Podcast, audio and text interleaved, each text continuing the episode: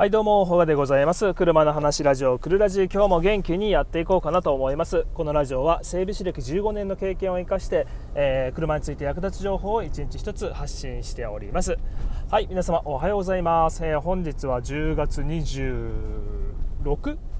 火曜日となっております。えっ、ー、と今日私はお休みでございますなので、えー、大体休みの日はこのぐらいのちょっと遅い時間、えー、に更新をしております。で、えっと、今日の話題なんですけど、えー、もう20万円以上の車検は受けるなといったことで、えー、お話ししていきます。で、えー、っと今日の話を聞いてほしい人はね、あのー、車検がだいぶ高額、まあ、20万円から30万円ぐらいの、え、お金を払わないと車検通らないよっていうことになっちゃった人向けのお話でございます。よろしくどうぞ。でね、え、ちょっと今先輩がトラブっております。ね、会社の先輩がトラブってるんですけど、えっとね、車検見積もりに来たお客さんが、えー、まあ、車にね、いろいろ悪いところがあって、えー、結局20万ちょっとぐらい、22万ぐらいだったのかな、うん、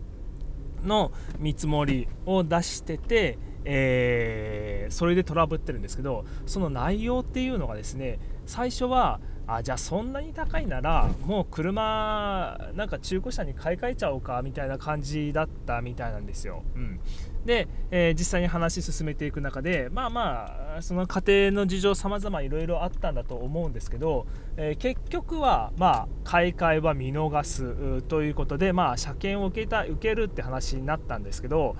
で金額がまあかなりね、えー、20万円以上の車検ってやっぱり高い部類に入るので。まあ、最低限で、えやってほしいっていうような形で、えー、なんかお受けしたみたいなんですよね。うん、で結局はなんか、えー、それを何の部品を省いたのかはちょっと僕も聞いてなかったんですけど、まあえー、10万円台後半ぐらい、の見積もりで、えーまあ、作業しましょうかっていうふうに落ち着いたみたいなんですけどこれがね実際に作業を始めていくとなんかその見積もり内ではどうしても収まらない、えー、というお話になりまして、うん、で、えー、やっぱり元ぐらいの金額がどうしてもかかるということをお話しするんだけどその金額はなんかもうお金がないから払えないみたいなことを お客さん言うみたいでいやいやそう言われても通らないものは通らないでそこを修理しないとダメなんですよねっていういやだけどお金がないで。じゃあ車買い替えればよかったじゃんみたいな感じだけどもうすでにあの作業の方は着手してしてて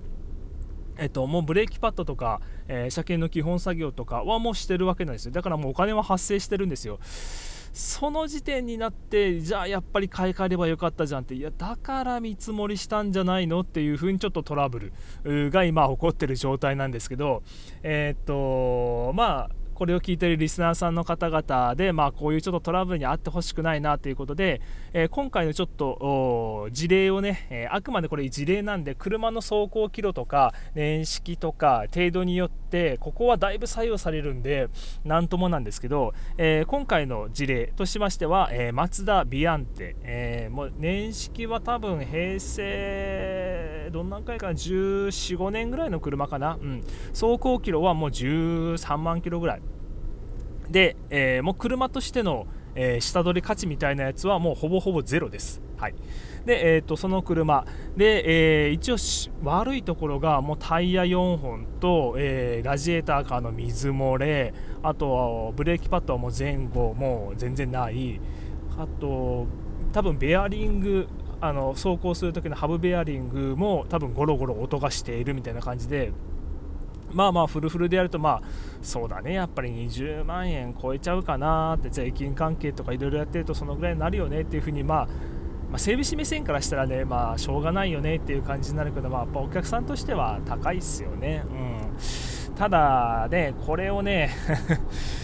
車検するっていう判断したことが僕は間違いだなと思います。で同じ、まあ、例えば二十数万円の見積もりになりそうですっていうパターンでも例えばそうだな、えーまあ、78年落ちの車で走行キロもまあ10万キロいってなくて、えー、値段のまあ、かかるコストの大部分はなこうタイヤ交換をしなくちゃいけないとか、えー、バッテリー変えなくちゃいけないとか、うんまあ、結構最近あの、えー、18インチとか純正で履いてるタイヤあ純正で履いてる車も結構いるんでそんなね、えー、タイヤを国産タイヤで交換してるとマジで78万とか軽くいくんでそれに車検代プラスバッテリーも悪いなんてくなってくると、まあ、20万円になってもおかしくなりません、うん。まあ、そういう車はぶっちゃけやってもいいと思います、うん、まだまだ78年落ちならこれからも走るし、うん、78年落ちの車が走行がまあ8万キロ、9万キロ、まあ、10万キロぐらいになってても別にどこがどうこうっていうわけじゃないしブレーキパッドとタイヤ、エンジンオイル、バッテリーとかぐらい気にしてればもう全然問題ないです。ただ、ただね今回のような、えー、古い車、まあ、もう初年度から平成14年だから14年、20年もう20年近く経ってるような、えー、お車だと、えー、それこそ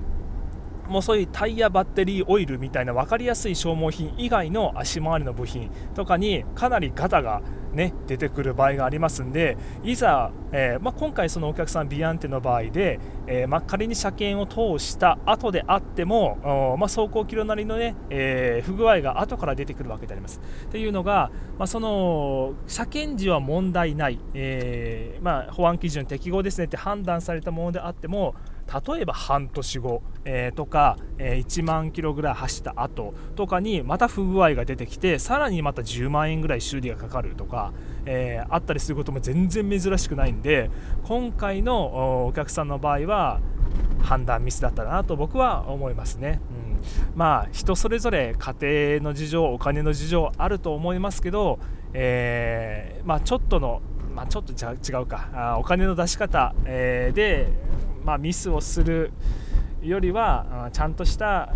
ね、えお金の使い方してほしいなと思って、え今回はこのようなトラブル事例、えをご紹介いたしました。どうでしょうか、え車買い替えとかを検討されている方には、えちょっとは参考になるお話かなと思います。それじゃあまた皆さん明日お会いいたしましょう。バイバイ。